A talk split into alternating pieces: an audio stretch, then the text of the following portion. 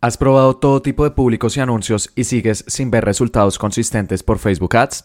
En este episodio te voy a contar una estrategia que estoy probando con varios clientes y que nos ha permitido aumentar nuestras ventas sin necesidad de cambiar el presupuesto.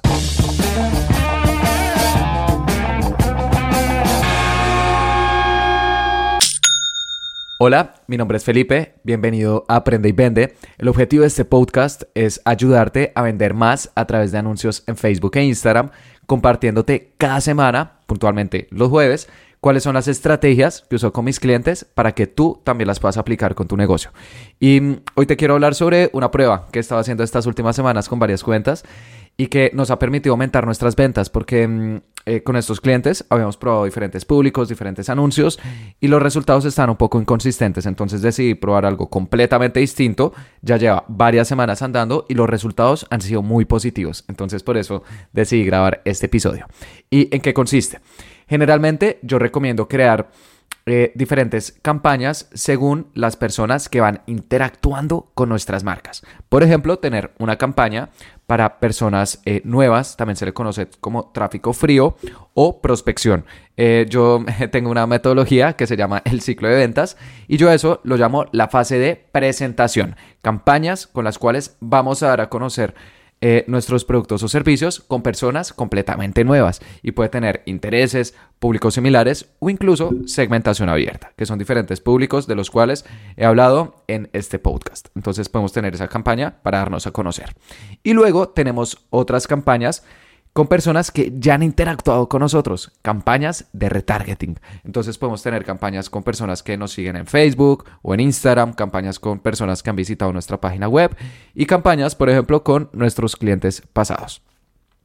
Eh, esto también dentro del ciclo de ventas, eh, yo lo llamo campañas de evaluación, conversión y ascensión. Eh, sin embargo, em, con estas cuentas que te mencioné, estamos probando algo completamente distinto. Y en vez de tener campañas diferentes dependiendo de cómo las personas van interactuando con nuestro negocio, decidimos crear una campaña grande que las abarque a todas. Entonces, con estos clientes, ¿qué hicimos? Creamos una campaña grande y colocamos dentro de los conjuntos de anuncios las personas que han interactuado con nosotros. Entonces tenemos una campaña grande con uno o dos públicos de tráfico frío de eh, presentación. Entonces colocamos, por ejemplo, un conjunto de anuncios con un público similar y otro conjunto de anuncios con intereses.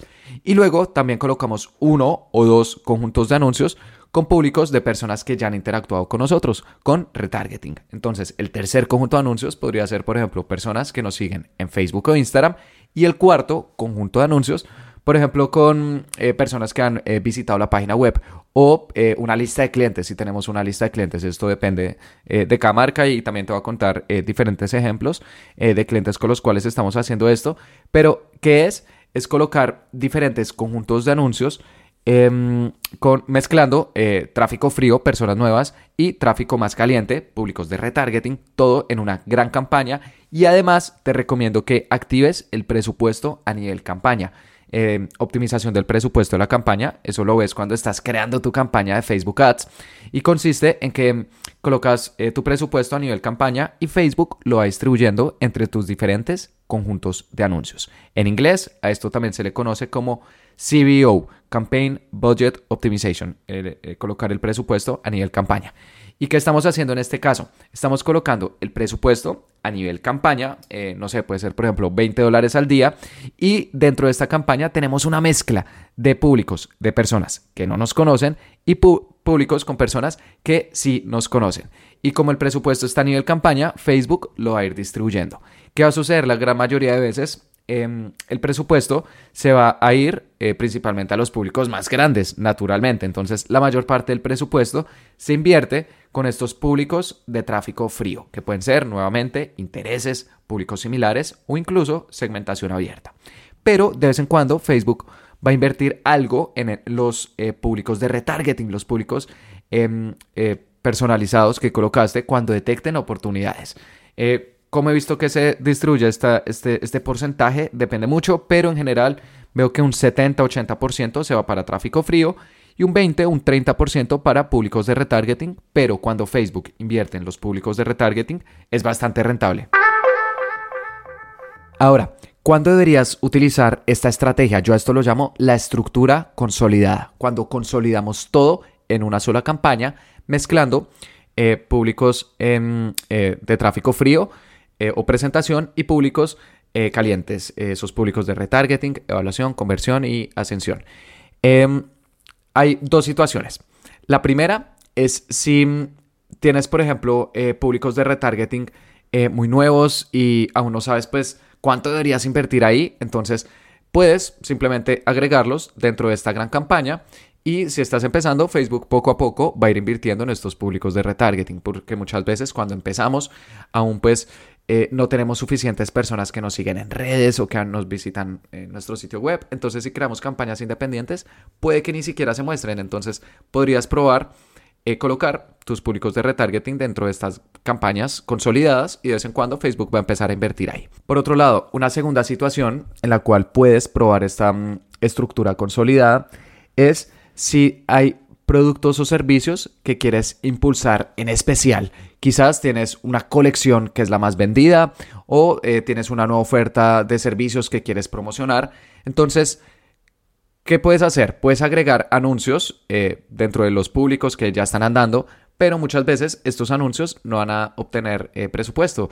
Cuando tienes diferentes anuncios dentro de un conjunto de anuncios, Facebook la mayoría de veces pues se sesga, como que invierte todo en uno o dos anuncios y si hay alguno que quieras promocionar en especial, pues no vas a poder porque el presupuesto lo controlamos a nivel campaña o conjunto de anuncios, no a nivel anuncio. Entonces, en ese caso, cuando se quiere promocionar algo en especial, puedes probar esta estructura consolidada en la cual creas una campaña para esta eh, colección o, iniciativa en especial que quieras eh, promocionar y puede ser, no sé, del producto A, una campaña para el producto A, le colocas el presupuesto especial y además eh, agregas diferentes públicos. Entonces puedes decir, no sé, en el producto A quiero invertir 50 dólares al día o en el servicio A y colocas uno o dos conjuntos de anuncios de tráfico frío y uno o dos conjuntos de anuncios de retargeting, colocas ese presupuesto a nivel campaña y luego todos los anuncios alrededor de mm, eh, esta oferta. Esto es algo que eh, de hecho llevo haciendo pues un buen tiempo cuando hay clientes que me dicen Felipe, promocionemos algo en especial, queremos tener el presupuesto, creamos campañas específicas para esas colecciones ya que esta estructura consolidada nos permite controlar exactamente cuánto estamos invirtiendo en cada colección. Importante, si vas a impulsar una colección en especial, em, ojalá ya tengas ventas que lo respalden, porque muchas veces las marcas dicen, no, queremos impulsar esta colección porque creemos que va a funcionar muy bien. Eh, eso es un poco peligroso. A mí me gusta impulsar colecciones que ya las personas me han dicho que compran. Por ejemplo, si entramos a revisar el reporte de ventas y hay algún producto o servicio que se está llevando la mayor parte de las ventas, mejor dicho, hay un ganador claro, decimos, perfecto, impulsemos esto en especial y en ese caso podrías probar esta estructura consolidada. O también si mm, vas a hacer, por ejemplo, una promoción. Hay veces que las marcas dicen, vamos a hacer una promoción por dos semanas y vamos a invertir, no sé, mil dólares. Entonces, en ese caso, como es una iniciativa en especial, puedes crear una campaña diferente para la iniciativa, no sé, campaña del 20% de descuento y colocas uno o dos conjuntos de anuncios de prospección, uno o dos conjuntos de anuncios de retargeting, colocas el presupuesto a nivel campaña. Em, cuando la iniciativa tiene una fecha límite, me gusta usar presupuesto total, entonces colocas presupuesto total, dos mil dólares, o bueno, mil dólares, el presupuesto que sea, eh, colocas el rango de fechas y listo, se va a empezar a mostrar. Entonces, para resumir, ¿cuándo te recomiendo utilizar esta estructura consolidada? En dos situaciones. La primera es si estás empezando, si aún no tienes públicos de retargeting muy grandes, puedes crear esta estructura consolidada, creando campaña grande con eh, públicos de eh, eh, tráfico frío, prospección y algún público de retargeting, el presupuesto a nivel campaña o CBO y Facebook de vez en cuando empezar a invertir en retargeting. Y la segunda situación es si quieres impulsar iniciativas en especial. También puedes em, crear campañas eh, diferentes para estas colecciones, productos, servicios o incluso promociones específicas. Em, también colocando el presupuesto a nivel campaña, lo puedes controlar mezclando eh, conjuntos de anuncios de tráfico frío y de retargeting y Facebook va a distribuir el presupuesto por ti. Ahora, muy importante, si vas a hacer esto, es muy importante que sigas igualmente las buenas prácticas de las cuales hablo en este podcast a la hora de manejar campañas de anuncios. Por ejemplo, que le des tiempo suficiente a estas eh, campañas para que tengan el tiempo para aprender. Por favor, no las estés optimizando cada día o cada dos días o cada tres días porque no va a funcionar. Y en el episodio número 124 de este podcast, expliqué cuánto tiempo tienes que esperar para saber si una campaña de Facebook Ads es efectiva. Y eh, también te quiero compartir algunos em, casos de éxito en los cuales he utilizado esta estructura consolidada. Por ejemplo, hay un cliente con el cual precisamente queríamos impulsar una de sus últimas colecciones que le estaba yendo muy bien, entonces creamos una campaña en especial. Con este cliente tenemos un presupuesto alto, entonces esta campaña está invirtiendo 500 dólares al día y tiene cuatro eh, conjuntos de anuncios. Uno son intereses, otro son públicos similares, otro son eh, públicos personalizados de personas que nos siguen en Facebook, Instagram y además han visitado la página web. Y un cuarto es un conjunto de anuncios con sus compradores pasados. Como puedes ver, estamos cubriendo diferentes etapas, pero todos estos públicos van dentro de la misma campaña con optimización del presupuesto, 500 dólares al día. Facebook los está distribuyendo y eh, va muy bien. Es una campaña que en este momento tiene un retorno de 5.07. Por otro lado, hay otra mm, eh, empresa que recientemente empezó a hacer anuncios en Facebook e Instagram y eh, probaron campañas para tráfico frío o presentación y luego campañas más pequeñas de retargeting y los resultados no eran malos, pero están siendo un poco inconsistentes. Entonces decidieron crear una campaña eh, consolidando eh, todos los públicos. Eh, tienen dos públicos de tráfico frío y uno de retargeting. En el de retargeting están colocando todos sus públicos porque aún son pequeños. Y también los resultados están siendo bastante buenos. Les ha permitido pasar de tener un retorno de 3.1 a 6.94. Entonces, súper bien. Y algo muy interesante es que como los retornos están bien, Em, crearon inicialmente una campaña de conversiones con todos estos contos de anuncios. ¿Cómo está funcionando? Eh, lo que hicieron fue duplicarla y cambiar el objetivo. Entonces tienen una campaña consolidada de conversiones y otra campaña consolidada de ventas del catálogo, que es otro objetivo de campaña que te sirve eh, si tienes una tienda online. Bueno, te permite hacer anuncios dinámicos. Eh, eso es algo que también he explicado en diferentes episodios de este podcast. Entonces, ese es otro uso de esta estructura consolidada, que puedes probar diferentes objetivos de campaña y consolidando todos tus públicos a nivel conjunto de anuncios. Y finalmente, hay mm, eh, otra empresa con la cual está obteniendo resultados muy buenos con esta estructura consolidada y es que ellos venden servicios y además tienen un presupuesto pequeño, es más o menos 400 dólares al mes, que son unos 13 dólares diarios. Y en este caso la estructura está aún más consolidada, es simplemente una campaña de generación de clientes potenciales con dos conjuntos de anuncios. Uno de tráfico frío y otro eh, con eh, todos los públicos de retargeting. Y eso les ha permitido también bajar su, cliente su costo por cliente potencial. Estaba en 4.1 dólares y en este momento ya está en 1.93. Entonces, eh, es una estrategia interesante que he estado probando recientemente y que te quería compartir en este podcast para que eh, tú también la pruebes con tu cuenta. Incluso esta es una estrategia, bueno, una de todas las estrategias que cubro en mi eh, curso online, además de lo del ciclo de ventas, lo que te mencioné de presentación, evaluación, conversión y ascensión. Entonces, si quieres revisar mi curso y también ver todas las estrategias que enseño em, que aplico en mi día a día con mis clientes, eh, puedes eh, ver el link que voy a dejar en este episodio o también eh, visitar mi página web felipevergara.co.co slash curso online. Ahí lo vas a encontrar. Por último, al final de cada podcast estoy recomendando mm, un libro que me haya gustado, pero el día de hoy te quiero recomendar un lugar porque en este momento mm, estoy viajando, bueno, realmente estoy también trabajando, me toca equilibrar viajar y trabajar, entonces estoy en Europa y mm, estoy haciendo turismo eh, en las mañanas porque pues es madrugada en Colombia. Y luego en las tardes y en las noches estoy eh, trabajando, que es cuando mi equipo ya se despierta. También eh, mis clientes, la mayoría de mis clientes están en la zona horaria de Colombia y de Estados Unidos. Y en este momento me encuentro en una ciudad maravillosa que toda mi vida soñé visitar y es Roma. Roma probablemente es una de las ciudades más importantes de la historia de la humanidad. Entonces, estos últimos días he estado haciendo mm, eh, turismo, eh, nunca había venido acá, entonces visité el Coliseo Romano, los foros romanos, la ciudad del Vaticano.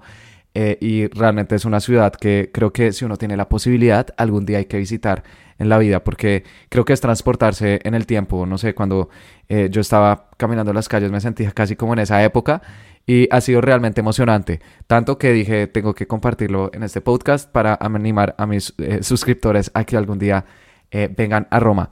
Y además, no solamente te invito a que visites Roma, sino que también tengas algún tipo de guía. Yo al principio pagaba eh, guías, por ejemplo, estuve con un guía en el Coliseo y estuve con un guía en la Ciudad del Vaticano y estuvo muy bien pero también descubrí audioguías gratuitas y me gustan más, porque a veces que, no sé, con los guías como que uno va muy rápido o, bueno, va con un grupo, entonces como que se tiene que ajustar un poco al final a, la agenda del guía y está perfecto, pero hay ocasiones que uno dice, no, pues quiero detenerme, quiero, no sé, comerme un helado, tomar un café, disfrutar un poco más, no es posible. Entonces también eh, descubrí mm, em, eh, guías que son como podcasts, entonces uno las coloca en el celular y va escuchando todo lo que necesita de cada lugar, pero a su propio ritmo. Entonces, por ejemplo, ayer eh, estuve mm, dando una vuelta por el centro de Roma, incluso estuve en la Fontana de Trevi.